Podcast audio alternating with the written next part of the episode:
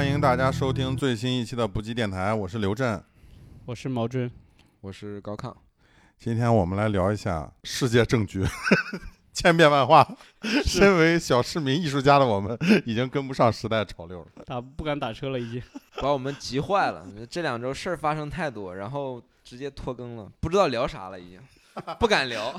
天天关注 世界政局了。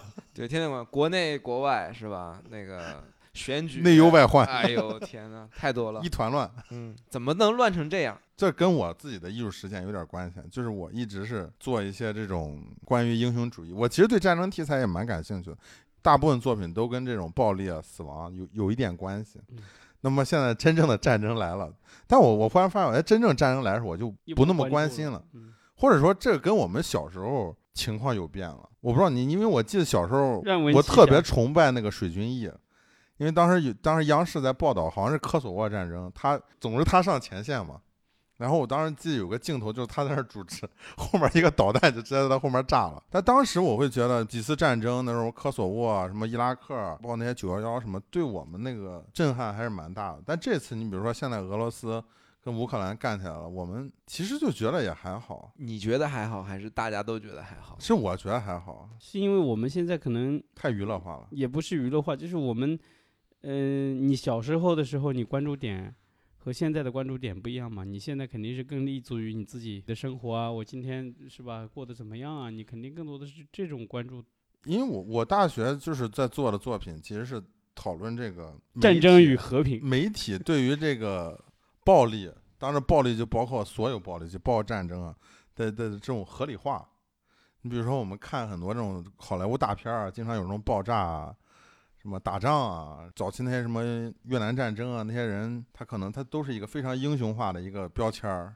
然后当这些事情，比如说离我们近距离发生的时候，我们会产生一种这个什么思维上的一种延迟，就是你不能分辨这个是真的假的。我觉得首先一点是你很难把自己带入到现在正在发生的战争中去。对，很难。因为我觉得你在战争中，如果说你要是有支持的或者你反对的，那肯定是你。对这一方的共情大过于另外一方，因为我觉得你首先战争绝对没有对错，我我不相信啊，就是有人说这件事儿我知道我是错，但我非要干这件事儿，而且我还要从各方利益上来说是这样的，所以他其实各方各自有自己认为对的信仰，对吧？但是你能共情的就是这方信仰你认你认同，但是现在首先我觉得有两点，一是一个后网络的这种真实性无从考究了，就是大家。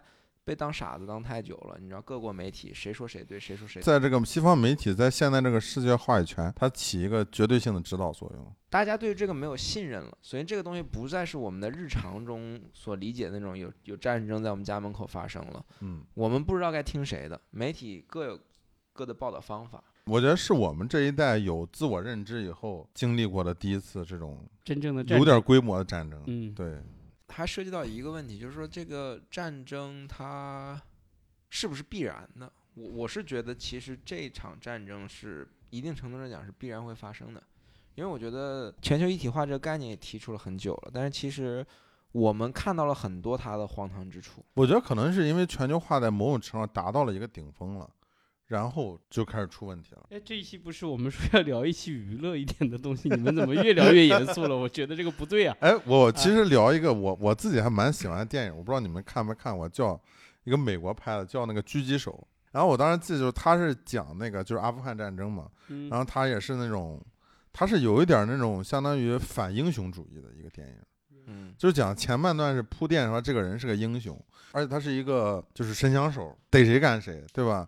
然后，但是他离开过一次战场呢，他以为战争结束了，结果没想到又没结束。但我们知道啊，他妈美国在阿富汗深陷十年嘛，战争一直打十年，然后他又回到战场，他这时候心态就产生变化了，他从一个英雄变成了就是这种自产生自我怀疑了。他为什么会产生自我怀疑？他开始，因为他发现他经历过英雄以后，就是跟当年跟那种越南战争就是一样嘛，就是他发现把自我美化了嘛，他觉得自己是个英雄嘛。回到家以后，没有人把他当英雄。然后他发现，在战场上，他为了保护他的队友，他要去杀一些小孩儿。当然，最后这个电影其实本质上还是就是很美国一个典型的美国那种个人英雄主义电影，就是最后还是把它美化成了一个这个电影还他妈好像好像得过奖，让我觉得特讽刺。这个也是个这个跟反对什么超级英雄有什么？我觉得就他不是超级英雄吧，我觉得他是美化了，就是美国在阿富汗所做的一切的行为的一个突出这种美国极端这种个人主义、个人英雄主义的这么一个电影。但后来呢，他就是讲他内心世界的一些东西呢，又是很反英雄主义的。你喜欢嗯超级英雄吗？你会就是相信整个世界面临很大困难，人类面临一个困难的时候，会有一个超级英雄出现来拯救我们吗？你相信这个事儿吗？国际歌已经唱了，从来就没有什么救世主。但我觉得在现在这个情况，普京和那个泽连斯基肯定他们就觉得他自己就是个超级英雄。嗯，是啊，他们每个人背负的东西是，我是在想啊，有没有一种可能？因为我觉得现在我们面临一个很已经很显化的一个问题啊，就是可能大部分的人，大众化的一些呃观众可能会，可能呼声比较高的是大家支持，比如说俄罗斯，对吧？嗯，因为我们可能，尤其是我们上一辈有因为历史原因，我们跟俄罗俄罗斯之间对抗美国这个这个羁绊是比较深的。嗯，然后呢，就是另外一个就划分到一个这种所谓的知识圈儿，然后一些所谓的中国这些嗯小公知，对，这个笑得很讽刺啊。对然后 知识分子，我就最最看不起的就是这部分人，因为我觉得大家都是有限的，然后通过自己的只言片语去号召别人，去影响别人，这是一件非常需要慎重的事儿。那么他们，我觉得现在比较大的呼声是反战的口吻，对吧？全世界其实都这样，都在嗯对要反战。对，要要和平，要反战。但我觉得这里面涉及到一个问题：如果说大家都反战的话，那么是不是这个就是国际秩序就会变成固化的？那么我们也知道，所有人类文明很浅显的一个道理，所有人类文明都是靠革命和改革来来来推进的。那反战到底代表着什么？我觉得大部分的人过于浪漫化这件事儿，没有没有去发生。就是当我不觉得一国元首是什么残暴的动物，可以牺牲自己的手足，然后为了达成自己的目的。但是即使在这样的情况下，还要以死相搏，是不是说有可能？有可能啊，我只是说，是不是说有一些东西是类似于尊严性的东西？就是一种英雄主义，一种使命感，，嗯，就把他给带入进去了。我得干你，他他就觉得不能怂了，这时候就，不能怂。对我觉得本质上，我觉得国际关系它很复杂，但是也它回归到人性，我觉得他可能也是一个就特别简单的事儿，可能是比如说这俩人不对付，然后旁边有个人挑了一下事儿。这样人就错下了，一系列的附加的东西，比如说经济制裁啊，比如说什么乱七八糟的东西。但我觉得它的起始吧，我觉得就是本质上，我觉得就是本来一开始所有人都没想到俄罗斯真的会打，比较意外的一个事儿。至少泽连斯基他都没想到，英国的情报都显示了，就是妈俄罗斯 是真要干你的，以他得以说，后都告诉他对了，他说要怎么干都告诉你了。问题不大，对吧？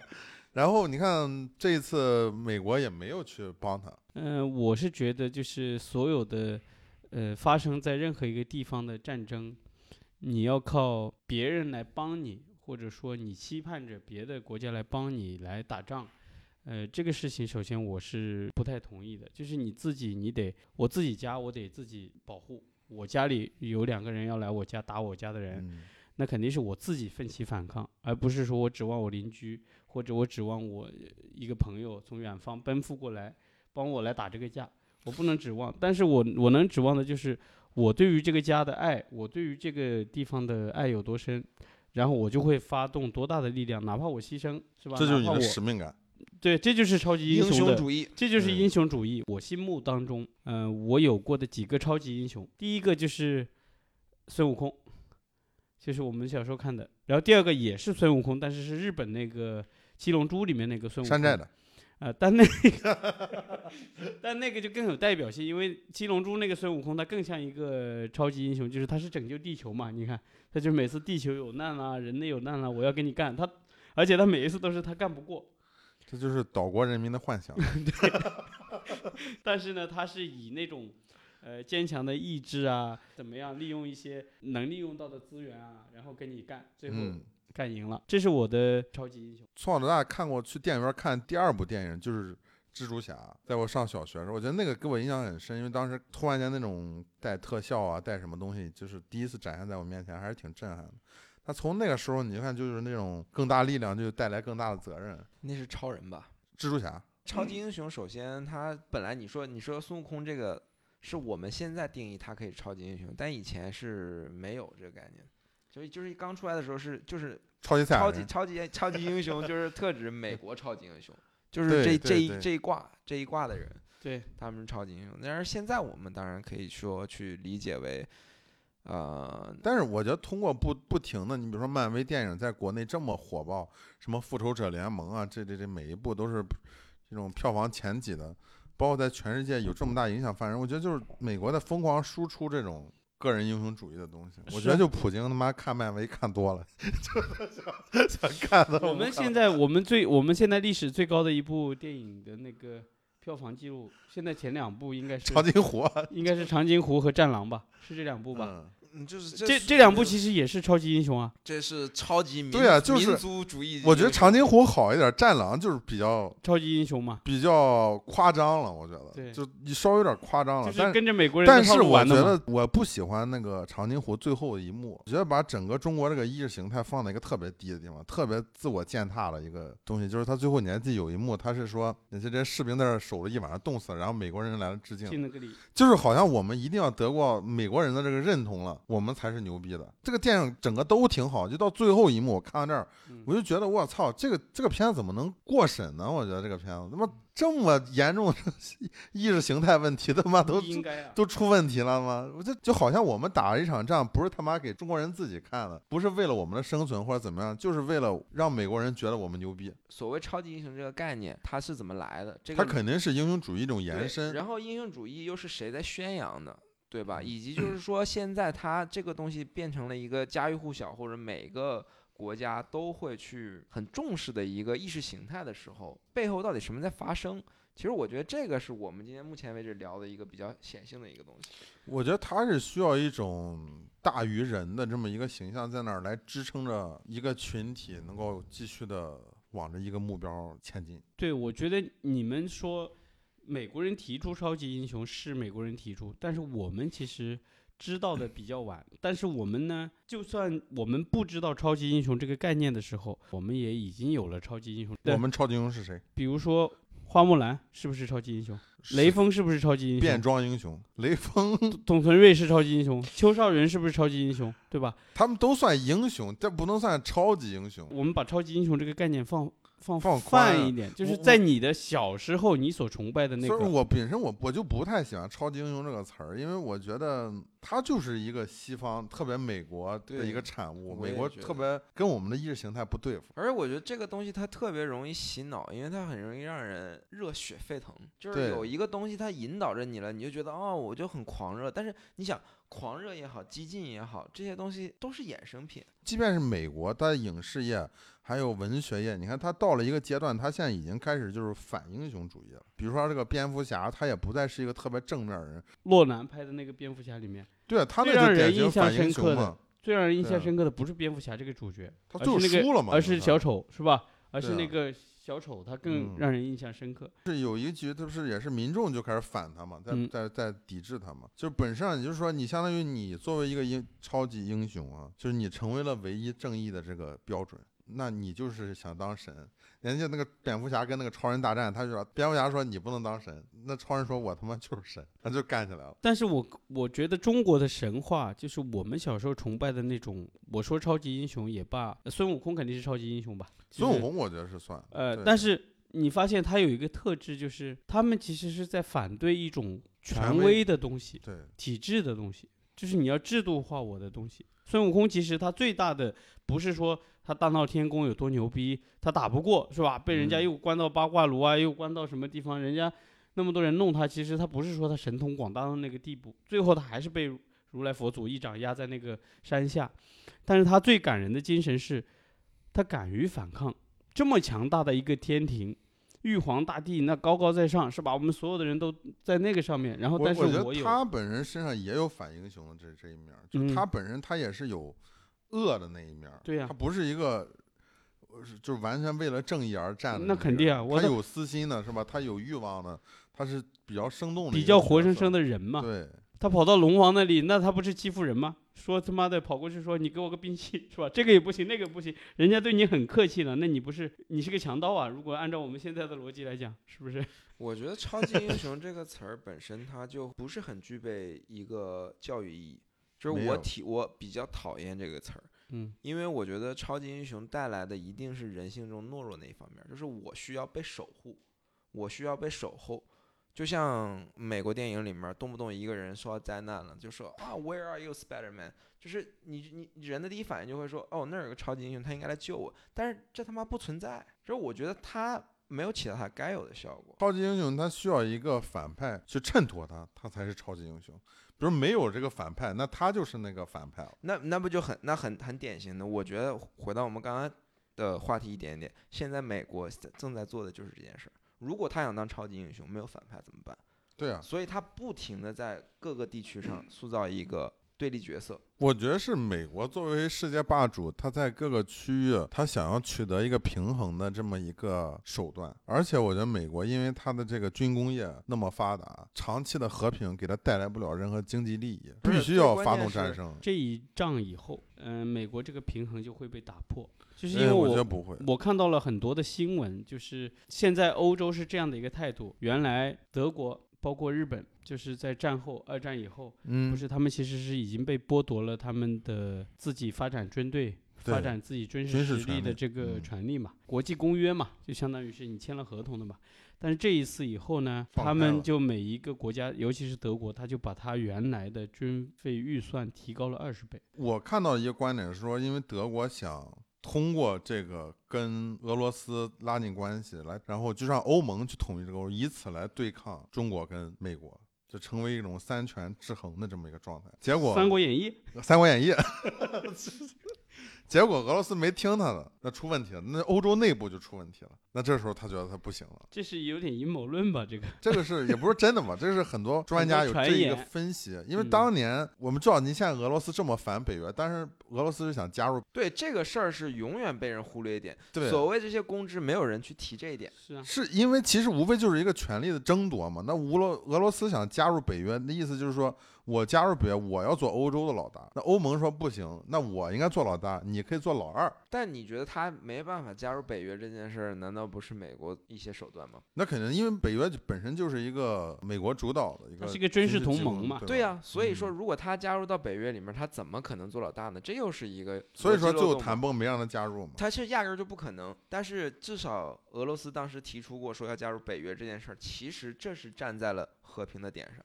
但是有一个很大的问题是，他如果加入北约，那他们共同敌人是谁？美国跟俄罗斯他们是永远玩不到一块儿去，这个是我觉得必然的一个事情。我觉得如果对我来说，我觉得超级英雄就是一个非常在西方话语话语体系下面的一个词。对我来说，那我就是非常泛娱乐讲，我觉得就是那些各种侠，什么蜘蛛侠、蝙蝠侠，这这对我来说这些就是超级英雄超人。嗯因为我觉得他已经在全球范围内很成功的塑造出了这些形象。那么中国，你比如说我们在打造一个什么东西啊，其实我觉得怎么样也会走那个模板。但我觉得有一个地方啊，就是我觉得首先超级英雄是在所有电影里面出现，对吧？嗯然后在美国的电影里面，它特别强调一种侵入感。今天在这电影院看出来之后，你发现一抬头，我操，这大厦不就是刚刚蜘蛛侠爬过那个大厦吗？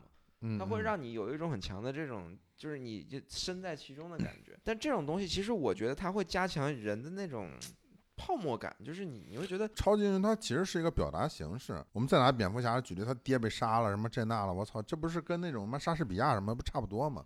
其实它只是就是一个壳儿，我觉得它可以往任何情节上面套。前一阵我看过一个电影，就讲这个，就讲这个超人当年不是从那个外星落到地球了吗？他没有落到美国，他落到了苏联，然后美国就以就是以此来讽刺。这个超人在这么一个集体主义的这个大环境下长大了以后，然后最后跟他的母亲 苏联反目为仇，然后他妈就帮助他妈 自由世界去了。我就觉得这是个混蛋逻辑，他就是混蛋逻辑，你知道吗？就是特别荒唐，你知道吗？就是在我们社会主义下成长的，怎么可能去帮助你呢？不可能的。那一定是帮助我们中国。对呀、我想我想逻辑就不对。干嘛而？我想说有一点是要强调的，就是说咱们讲童话故事归讲童话故事，但故事是故事这件事儿还嗯是要去强调出来。超级英雄可以去讲超级英雄的故事，但是怎么能让大家知道哦，这是个故事？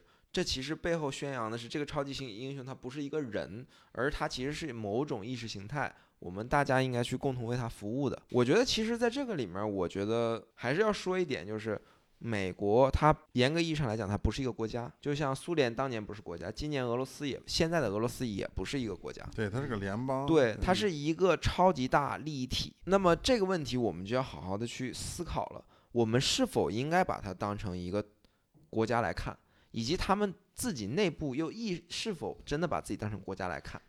但很显然，我觉得一个联邦的概念大过于一个国家嘛。而他们现在也这这个概念还不好说，因为俄罗斯确实是一个联邦，但它也是一个国家。你比如说美国，它可以一个州公投，它可以独立出去，但是在俄罗斯是不可以的。你比如，既然车臣想独立，他妈就战争打了好打了好久。但联邦可能就是什么概念呢？就是几个国家，大家为了自己共同的利益组成一个新的团体，在这个团体里面有新的领袖。那这个概念一旦产生之后，它会是高一级的存在。那他的联邦现在有这么大，他明年可以更大。他理论上没有东西可以约束他，只要他的利益能够更扩大，他就可以更扩大。所以这个概念是可以无限扩张的。就是当他的利益开始出现了一些问题的时候，他就可以分裂嘛。这个问题是这样：如果他没有外部公敌的时候，他内部一定有矛盾。嗯，但他一直在外部有矛盾的时候，他们内部是相对团结，因为他们永远有外部的。矛盾。在中国特别有意思一点是，英雄主义这个东西长期跟爱国这个事儿是绑在一起。原来每年上学嘛，就是我们要经过一个山，就那个山叫英雄山，然后上面就有一个雕塑。我我最近在画着一批作品，就是关于这个雕塑的。又会经历一大帮那可能是当年济南战役的一些那个当年烈士的一些墓。从我个人经历来说，我跟这些英雄的关系是一个什么关系？就这个东西，这个形象，这个雕塑一直矗立在那里，跟我有什么关系？那比如说我每天经过这个地方，对我有什么？影响我现在在思考是这个事情，这个东西总是对我有一种莫名的吸引力。就是我要说的问题，就是在这里，就是我跟你的概念其实是不一样的。原来我心目中的概念是超级英雄的概念，就是我说的孙悟空啊、七龙珠啊什么的这些人的概念，超人啊、蝙蝠侠。但我现在的想法就是，我延伸下来，在我的成长过程中，我就后来慢慢发现，我其实心目中一直有一些超级英雄，只不过这些超级英雄它是一直在变换的，它由动漫、由电影，它可能变换到现实中的人，可能比如说鲁迅，在某一段时间，在我心目中，他也是就是近代第一个中国超一个超级英雄。然后呢，那我们再延伸一下，比如说他就是笔杆侠，比如说我们后来我们是学艺术了，是吧？那达芬奇、米开朗基罗，他是不是也是一个在某一段时间，他在我心目中，他也是一个超级英雄？其实感兴趣是艺术跟这个。暴力啊，跟战争之间的那种关系，呃，包括我觉得我们讲这个超级英雄电影啊，讲一些战争片儿，其实都是通过一些艺术手段去美化这个东西。我觉得我作为一个艺术家，我觉得我最让我最感到有兴趣的东西，就是这个东西明明是一个特别惨的事儿，对吧？战争嘛，肯定有人要死亡。但是我作为一个艺术家，我是不是要发现其中的美？毛军讲的这种超级英雄，是一个自我成长过程中有一种认老师。或者是父亲的一个过程，但这个东西它是随着自己成长的过程中，那个超级英雄的就那个父亲的会变，对父亲的身份一直在变。但是问题是现在是这样的，塑造超级英雄这件事儿是否能够让每个人都有这种思考，我觉得是一个很悬的东西。就是如果一个人不反思，他就是觉得哦这就是超级英雄，这种价值观就是对的。那么其实最后受益的是什么？是塑造超级英雄的这一批人。对，就大家不会去想，大家觉得这样就对了，见义勇为就对了。但是见义勇为就对吗？如果每一个人他妈都见义勇为，肯定不对的。对，因为你不知道事情是怎么发生，你靠自己非常有限的感知看完事儿，你就去妈成英雄，这是。很傻逼的一件事儿，然后就是我是觉得你说的这个东西，我也觉得我很同意，因为我觉得到底是谁在美化战争，这就这是一个很显然我们需要去思考的问题，是谁导致了战争？为什么导致战争之后存在一个超级英雄？他为什么能够这么千呼百应的时候出现？我觉得是就是后现代一个就是所有东西都泛娱乐化的一个，我们把一切东西都给娱乐化了，把什么战争啊、杀人啊、放火啊，对吧，都没问题了。呃，但是我要我要讲一个故事，就是说，你说艺术跟战争有什么关系的是，因为我原来曾经很仔细的去看过达芬奇的所，就是关于他的介绍啊，他的一些书。达芬奇画的画呢不多，嗯，就是他真正完成的油画其实也就十来张。但是他干了一件什么事呢？他当时为了拿钱，为了赚钱，有稳定的稳定的生活。呃，继续做他的那些研究，比如说解剖学啊什么的。他去考了公务员？没有考公务员。哦。他天天在画武器。哦。他在画那种发明，坦克坦克车一样的东西，就那个时候是冷兵器时代啊。嗯然后他就画很多那种车，那个车前面有个那种像绞肉机一样的一个刀片，可以转的。他就是画那个东西，他把那个东西稿子交给当时意大利的那个国王，他写他自己的自荐信啊，就是告诉你，我的能力是可以帮助你打仗，帮助你去杀人。这个真不好说，因为我觉得首先他当时在的那个时代是其实战乱也比较多嘛，对啊他很有可能是想保护呢，因为我我看过那我看过一个展，就是不重要。博伊斯原来还是纳粹呢，对，就我们也接受他了。但不管怎么说吧，就是嗯我觉得他达芬奇做了一系列东西嘛，包括那种就是饮就是饮水机早期的旋转饮嗯水机，做什么直升飞机是吗？对不是饮水机，他是做的那个呃灌溉的，就是关于农业的那个对对对，因为我当我当时水车。我当嗯时也是非常偶然的，当时我带着我妈在在欧洲，就是慢，我我没有做攻略，我就说咱们就就闲逛，然后就对，就正好看到一个展，就是讲我连是谁都不知道，我就是带着我妈，哎，这有个美术馆，我们进去看看吧，就是所有那种达芬奇的那种草稿，武器手稿，呃，也不只是工具手稿，就是有也包括就是什么三个人可以用一个城堡机器守住一个城堡三年，这种达芬奇要在现在这个年代，他就去做高达去了，做模型去了，他是做航母的，焦 老但我觉得现在有趣的一个事情就是，你看这个乌克兰的这个总统和普京，呃，乌克兰这个是泽连斯基，泽连斯基是吧？然后他就最懂得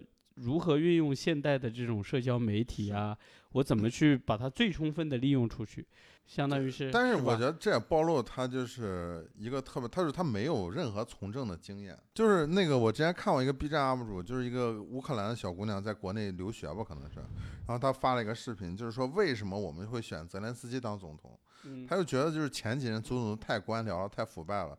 他觉得就大家都相当于一个就是已经没有任何希望的情况下，特别反讽的，就相当于全民搞怪一样的，我们就选他做总统试一试嘛。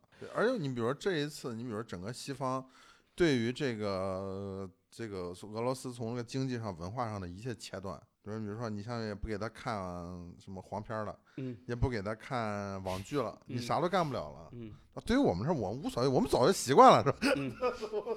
我们不需要这个。我跟你讲，但是你你贸易如果做不了，你赚钱赚不了的话，其实那那会不行影响会很大。因为我们是方方面面，我们其实是在全球化的这个进程中，我们是拥抱的最深的，我们其实是沉浸的最深的那个人。我们相当于是把自己藏在暗处，我们就只管赚钱的那个。对，闷声发大财。对你不要让我冒头的那个。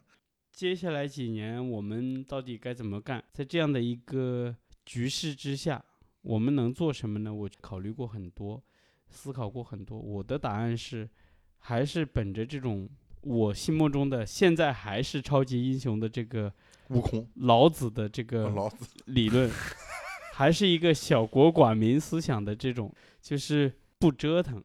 活下去，然后尽量按照自己想要活的方式活下去。我觉得未来再说。它即便是产生的某些影响，我觉得它是需要一个时间的去证实的。嗯，这个时间点，我觉得现在还没到。至少我觉得这要到这个战争所谓的战争三五年以后吧，结束以后，它才会有一个结果。因为现在这个东西还在进行着嘛，不管这个结果如何，我一定会这么去行事。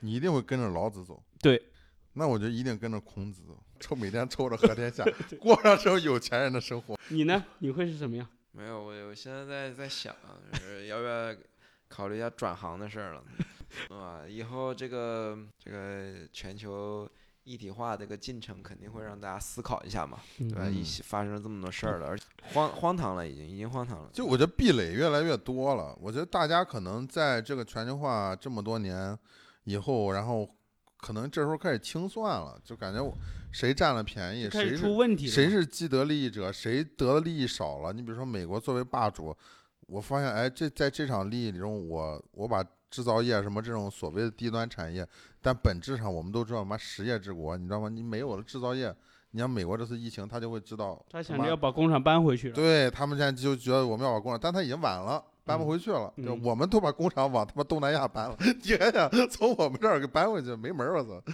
对吧？那反正很多问题就出现了。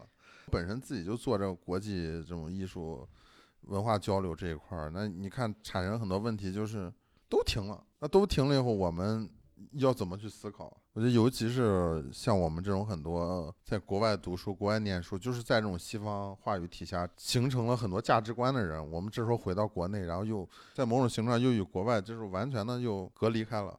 我觉得反正很多东西可以思考。我觉得，总之这就是一个动荡的原因，也是我们为什么近期拖更的原因。对，反正今天我们太沉重了。整个这一期聊的所有的问题，为了解释就一个问题：为什么拖更？That's right。好，那么感谢大家的收听，欢迎大家的订阅转发，我们下期再见。